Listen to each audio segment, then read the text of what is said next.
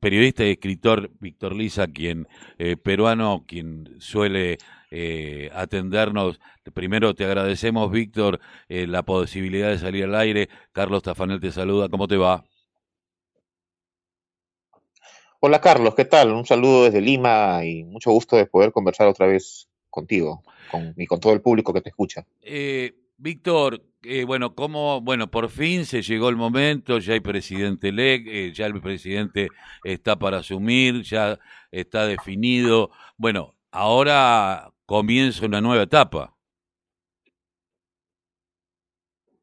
Así es, ya se ha definido pues a Pedro Castillo como presidente oficialmente proclamado por el Jurado Nacional de Elecciones, luego de más de un mes de incertidumbre, eh, en el sentido de que el Fujimorismo y sus aliados de derecha han estado todo este tiempo interponiendo eh, algunas impugnaciones absurdas que no tenían nada que ver con, lo electoral eh, y de alguna forma han estado obstruyendo o retrasando este proceso de proclamación que normalmente elecciones se da a fin finales del mes de junio. Y mira, ya estamos, eh, ya hemos pasado la quincena de julio y ya se proclama el presidente con pocos días para asumir el mando, que es el 28 de julio, que es el Día Nacional Patrio en el que se cumplen 200 años de independencia.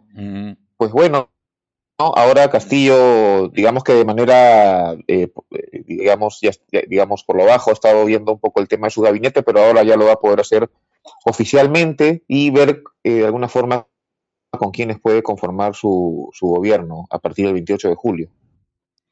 Víctor, teniendo en cuenta, eh, Y, yo, y yo me doy cuenta, eh, lo, lo, pensaba así, viste, que en Europa, en un sistema parlamentario, normalmente eh, los primeros ministros hacen alianza con los otros partidos como para eh, armar un gabinete.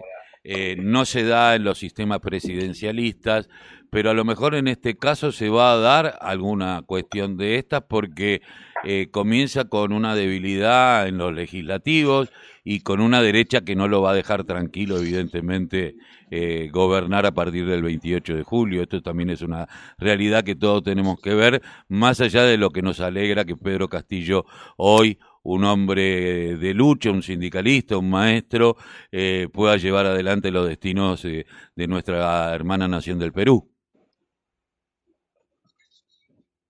Sí, eh, efectivamente, el partido de Castillo, Perú Libre, tiene 37 parlamentarios de 130 y no podría tener una mayoría que le dé gobernabilidad, ¿no? Con la cual, digamos, pueda sostener las propuestas que lleve del Ejecutivo. Sin embargo, eh, preliminarmente ya ha habido conversaciones con Juntos Perú, el partido de Verónica Mendoza, también de tendencia de izquierda, algunos acercamientos con el Partido Morado, de corte más liberal progresista, si le podemos llamar de alguna manera, y también se ha visto en las últimas semanas que ha estado conversando con dos partidos. Uno es la Alianza para el Progreso de corte más regional, eh, eh, digamos, cercano más a las provincias, a las realidades de, otras regiones del Perú que no son muy bien atendidas a veces por el centralismo, y con Acción Popular que también tiene parlamentarios en, las regiones. En este caso, él podría aspirar a, de repente eh, conformar una, una alianzas en el Congreso que le den gobernabilidad, por allí conformar la mesa directiva con gente de esos partidos. Y eh, como la política es de esta naturaleza, pues ver la forma de negociar incluso algunas posiciones en, el gobierno. Eh, eso es lo que podría hacer Castillo. yo creo que ya he estado conversando. Es cierto que hay una derecha con el Fujimorismo, con el Partido de Renovación Popular, que es de López Aliaga, que, que fue ya Bolsonaro peruano, pero eh, han perdido un poco de fuerza por las manifestaciones que han habido en los últimos días, eh, eh, que, han estado llamando al proceso electoral como fraudulento, cosas más, difundiendo algunas noticias falsas. Y cierto sector de la población no ha visto bien ese tipo de cosas. Entonces, de igual forma, el Fujimorismo, que tiene solo 24 parlamentarios, va a continuar seguramente con su política obstruccionista, con PPK cuando fue mayoría y tenía 73 congresistas. Y ya se ha demostrado en este mes cómo se han comportado. Así que habrá que esperar un escenario de todas maneras bastante movido.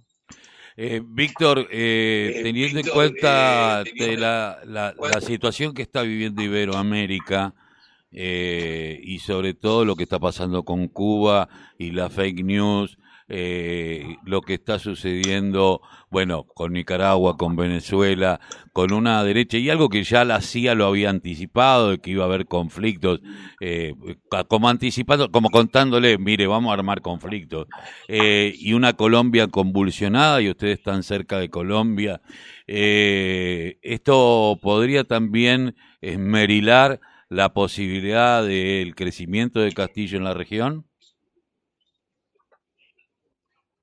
Pues yo creo que sí, el hecho de que haya llegado a, ganar las elecciones peruanas en un país que durante muchos años ha sido un puntal de, la derecha latinoamericana, con mucha influencia además, llegando a conformar un, bloque como el Grupo de Lima, que ha estado constantemente eh, eh, promoviendo pronunciamientos o acciones contra ciertos gobiernos de corte progresista o de izquierda, pues va a ser un factor que puede inclinar el tablero hacia otro lado, ¿no? Es más, Castillo hace poco se pronunció sobre el tema de Cuba, ¿no? Y dijo que había que eh, ver la forma de acabar con el bloqueo, ¿no? Eh, de alguna forma se solidarizó con, lo que vive el pueblo cubano hace más de 60 años en el sentido de este bloqueo que no deja crecer la economía eh, y siempre respaldando pues este al, al, régimen de alguna forma. Entonces esta victoria de Castillo puede dar un, peso importante, puede influir en el proceso de Colombia, donde Petro parece que es el que está llevando la delantera en las encuestas, y eh, robustecer de alguna forma algunas alianzas con México, con Argentina, por ahí, con Bolivia, ¿no? De manera que el tablero eh, regional se va a poner muy interesante. Eh, una última pregunta quería hacerte y más allá de que seguramente la sociedad de Perú y los políticos del Perú y los periodistas estaban muy abocados al tema de si cuándo asumía Castillo, si le da, si iba a tener la posibilidad de asumir o no, ¿cómo se ha tomado la noticia de eh, la injerencia del gobierno de Macri en el contrabando de armas al golpe a la, a la dictadura boliviana de Áñez, de Yáñez? Mm, pues aquí lamentablemente los medios no le han dado mucha cobertura a esa noticia y si lo han hecho ha sido de manera muy superficial. Sí se ha comentado en algunos, digamos, espacios más, digamos, políticos, cercanos a la izquierda, eh, pero no, se, no, ha sido un tema lamentablemente muy tocado en, el tema de medios, ¿no? Pero sí, sí es conocido que incluso el gobierno ecuatoriano y colombiano habrían eh, también eh, dado ese apoyo armamentístico y también por ahí leí alguna nota que el mismo gobierno peruano en su momento habría participado en esto, ¿no? Pero como te repito, aquí no se ha informado mucho del tema en los medios, en los grandes medios, y más ha estado pendiente pues del asunto de la proclamación.